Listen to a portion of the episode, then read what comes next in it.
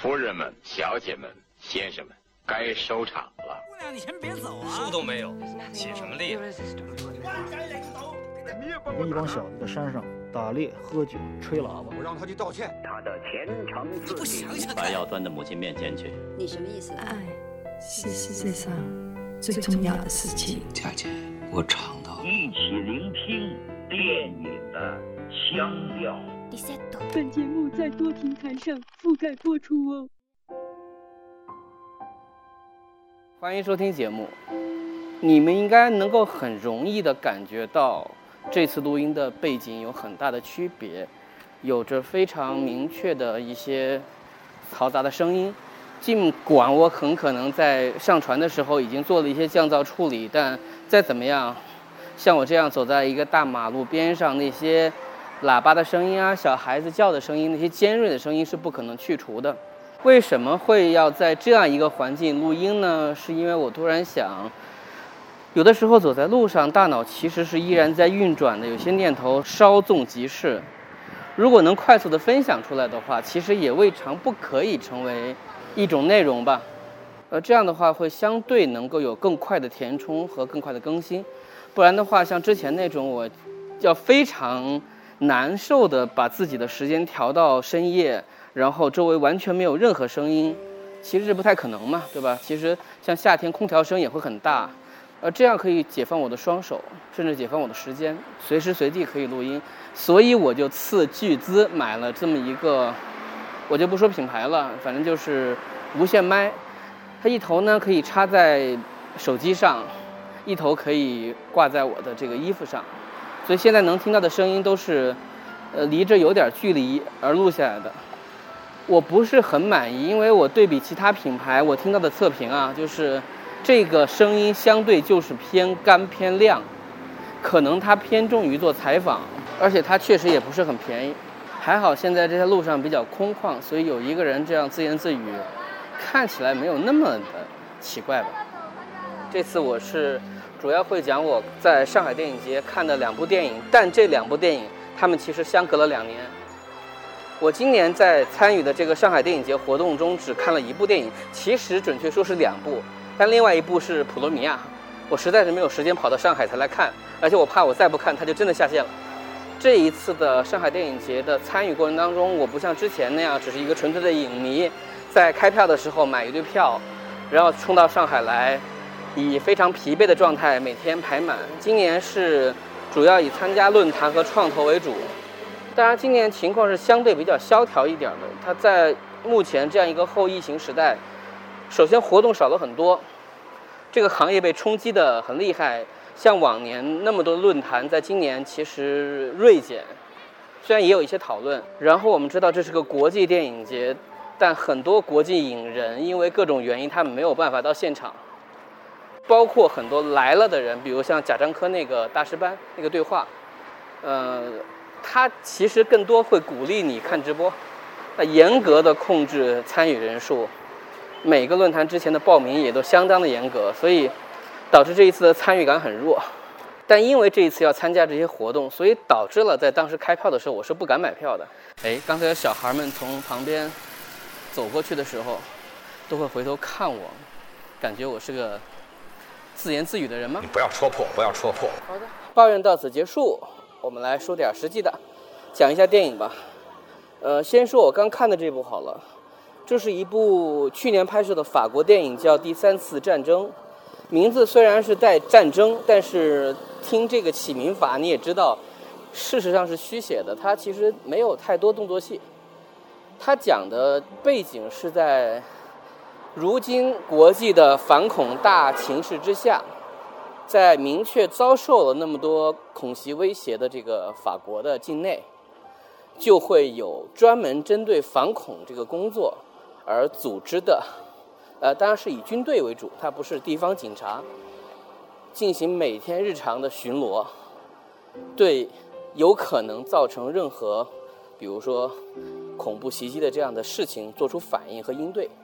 这个故事的题材呢，其实很容易出戏。像他刚开场，他什么都没做，他就是呃非常明确的，啊，对，这部电影有个彩蛋，就是 开场的时候他先听见中文。然后我下意识以为我是不是进错厅了，我是不是看了一个配音版？但本能觉得这不可能啊。然后他才知道哦，原来是游客在游玩，一群中国人。然后镜头会切到我们这个小队正在紧张且严肃地观察着周围所有人。他背后出现了从那个角度看起来还挺巍峨的凯旋门，告诉你这个故事发生在法国。然后他马上切入的事件就是我们的男主人公，不能叫小男孩儿，一个小伙子吧，特别年轻，非常非常明确地盯着地铁站角落的一个袋子，然后说这个袋子是刚才有一个人留在这个地方的，开始请示报告，我们到底要怎么处理？然后过来一个长官级别的人说，我刚刚看见了有一个流浪汉把这个包给掏空，但是。现在这个包里面有没有东西，还是他掏空的动作导致了会有危险，依然不能判定。所以到底要不要开始叫防暴队过来？正在这个时候呢，突然有一个人拎这个包就跑，然后开始追。这个切入点一下就把我吸引到了，然后我就开始意识到这个故事就是在讲日常。呃，能对比的其实有点像银河那个系统。他们在拍完了 PTU 这一部寻枪为主轴的电影之后呢，连续拍了五部，好像是五部吧，什么同袍啊这样一些电影，呃，电视电影，来表达就是那种在路上巡逻的。我们用百无聊赖去形容好像不太好，但确实事实上就是大部分时候他们是没有事儿的，但如果一旦有事儿，他们必须非常专业、非常迅速的去进行反应。那么我们的主角呢？刚才说过的，他们就只针对于整个城市的反恐袭击。在这样一个过程当中，每天穿着厚厚的装备、荷枪实弹的各种器具，在街上走着。那我们去想这样一个画面，它到底是让这个城市变得更加的安全，亦或是更加的紧张呢？很难说。如果从一个城市的支付成本来说的话，在当今这样一个环境下，你又会觉得这是必须要做的事情。所以，以我们的主角为一个切入点，就这个小伙子塑造了大约六到七个人物。呃，比较重要的是他的一个光头的前辈吧，跟他关系还不错。另外有他一个上司是一个女性，这个女性呢非常敬业、非常聪明、也非常干练，同时她还是个孕妇，依然呃坚持在第一线工作。然后这个小伙子呢，他自己说过，他之前就是生活没有什么目标，然后他突然觉得说，我应该做点事情，就当兵去了。因为当了兵，所以就被抽调过来做这个反恐的事情。接下来就是，如果你们看评论，就是非常被诟病的，差不多有一个小时的时间，呃，几乎故事没有前进的一个日常戏。一方面，我非常理解这个导演想干嘛，他就想用这种呃内心。深处对于生命的意义的探讨，他们明明是在做，其实是保护大家的事情，但同时呢，又要非常，因为整个这个反恐的这个工作逻辑，在里面展示的是非常明确的，就是每一个下级请示上级，上级做出判断，因为任何一个时刻都是稍纵即逝的，很有可能你一下子就会判断错误，太容易伤害到或者误伤别人了。那么包括每天他们会走过那些熟悉的街道，反复的走，包括前辈会训练他说啊。没事儿呢，就踢一下这个垃圾箱，因为比如说垃圾车刚刚走过，这个时候应该是空的，如果不是空的就有问题了。等等等等，其实也真的能看到，在新一代的这个全球的所谓的恐怖阴影下，这帮人是以什么样的新的方式在和这个依然正常在运转的城市在共存？很明确的说，结尾是一个让人非常有震撼力的结尾。所以。我目前看到的评价，我也基本同意的是说，前面确实是闷，就算我了解他，他还是闷。可是最后那二十分钟确实拍得非常好，无论是调度，无论是情绪，无论是演员表演，演员没有任何问题，从头到尾都非常好。这个年轻人自己的那种在，我们不能叫极端环境吧，至少是对于一个本来想和世界发生产生关系、产生联系的人，他越来越迷惘的状态下。又因为他身负了这样一个责任，他的紧张，他的尽责，他的冲动，他的干练，甚至他的那种努力，都居然把这个故事推向那样一个方向。大部分人是会为这个设计而感觉到，就是它不是很难想，但是做到这一步，导演还是能够让你感觉到那种情绪的。哎，不对，我忽然想到，我这样习惯性的遮遮掩掩的说一些大概的剧情，其实你们也 get 不到我要说什么，我的意思很难表达清楚。况且以我的判断，我要讲的这两部电影。应该是不太可能会引进，而且应该很长时间在网络上也看不到，所以不妨就当我是在凭着记忆讲故事，或者在拉片儿吧，你们就听个热闹就好。啊，回到话题啊，就是说我们知道了这个小队就是这样的工作，在很长时间里面，他们其实什么都不能做，尤其是面对城市的一些基本的犯罪的事情，比如看见有人在打女人，因为这不是他们的工作，尽管看到了。包括他们那个头领，她是个女生嘛，她也只能说我们走，我们只能通知警方或怎么样，因为他们的工作是反恐，而不是在维持城市的基本治安。这是一种其实对于人来说很难受的状态。那么到了故事的结尾，在他们又一次出来执行任务的时候，突然接到了一个增援的一个要求，就是说在这个城市的另外一边，正在进行一场非常激烈的游行示威活动。现在呢，可能当地的警方的人手已经不太够了，所以需要他们去增援。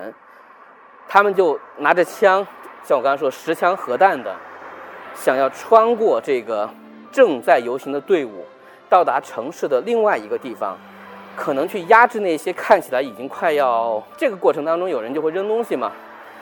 这个过程就有了一种非常强烈的压迫感。你想象他们强行，因为本来是不让的，但是没有办法，他们要从这个街过去，从游行的人群当中挤过去，人们就开始冲着他们大喊大叫，把他们的怒火发泄到这些士兵身上，并且会有轻度的推搡，还有人会把他们的帽子打掉。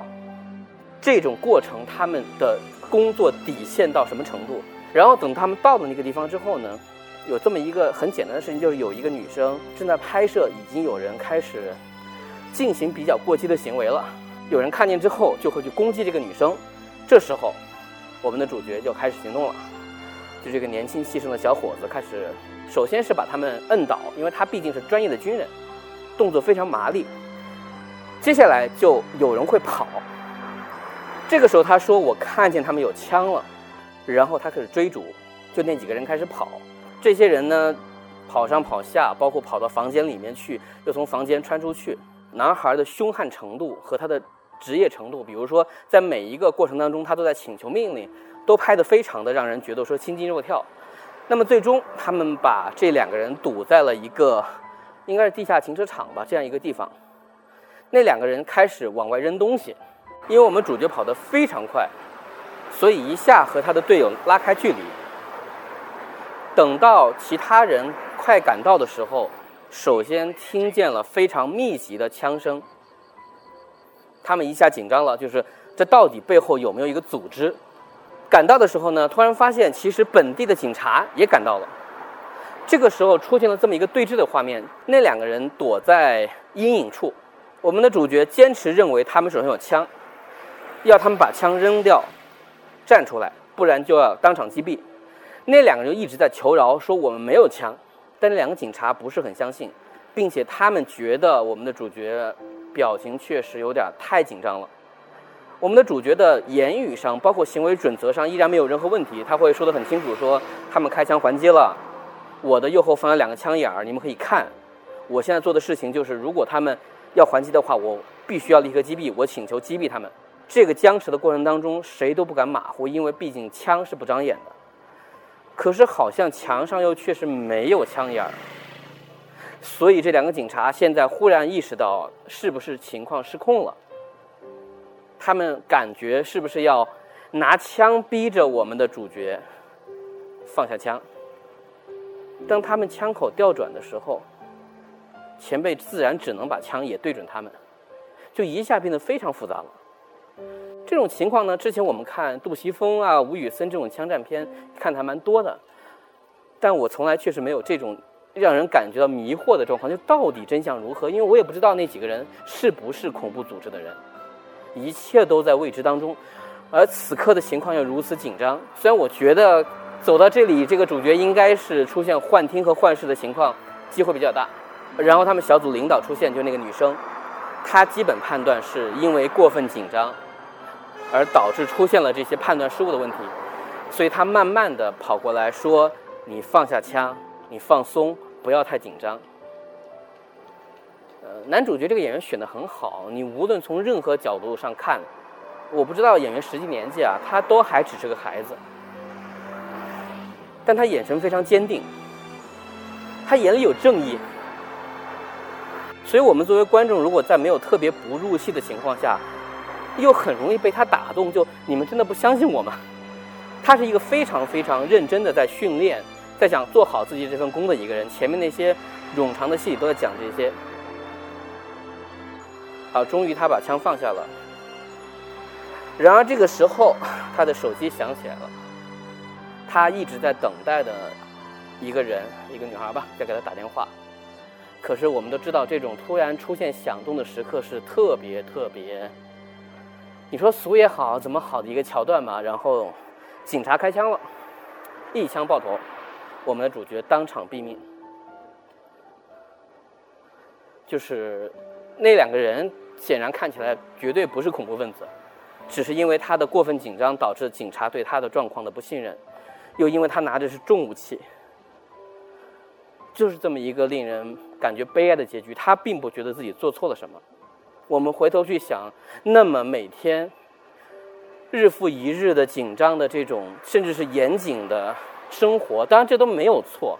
我们确实在保护这个城市当中那些人，不要受到更大的伤害。可这种工作是否就对人造成了一种异化，让他觉得任何危险都是到那个级别才行？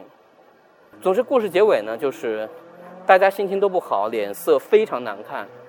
我们的女主角吧，被人扶着，几乎有点瘫倒了，慢慢往外走。然后外面呢，看起来好像这个游行也平复下来了，街上呢有点乱，但基本上控制住了。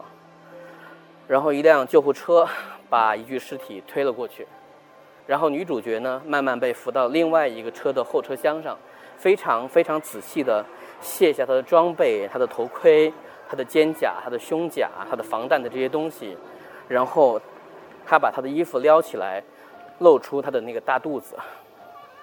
这个时候他看向镜头，眼泪哗哗的流。嗯，我特别羡慕像这样的时刻的这样一些演员，就是他演的很好，但事实上这个角色本身那种百味杂陈的那种情绪，会让你记住这个镜头。没有多少演员在一生中有机会走到就拿到这样一个时刻，在故事的最后一个结尾。就算这部电影你不是很喜欢，我先说了，我觉得没有那么好，但这个结尾，他这一刻的这个表演。我会记得非常非常久的，那么就是这样一部电影，中间看的过程呢，昏昏欲睡。它不是好看或不好看的问题，这个编剧或导演根本就没有打算讲故事，他觉得展示生活的原生态，甚至是沉闷无聊，是他需要做的事情。那么确实也有一定程度，还是挺影响观影体验的。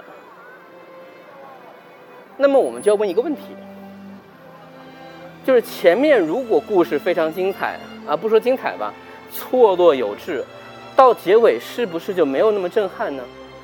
还是说，如果你知道这样的生活以这种节奏或者以这种内容往前推进，在他们自己的宿舍里面，也就是打着游戏、发着呆，相互之间说着一些不咸不淡、没有内容的、可能很真实的对话之后。因为必将等到这样一个结局，所以在这四十分钟，那是不是拍什么都可以？啊，并非说越无聊越好，但是是不可以随便写？因为这个故事的结构导致了你不管怎么做，到最后那一刻都将是有冲击力的。当然，以我的故事观来说，这肯定是否定的。一个好故事，哪怕表面非常闷。一定有内在逻辑，哪怕别人十分钟能讲的事儿，你一定要二十分钟讲，也肯定得有你二十分钟的道理。所以总体来说呢，我不敢妄言说这个导演一定是这么想的，但我觉得可能性非常大。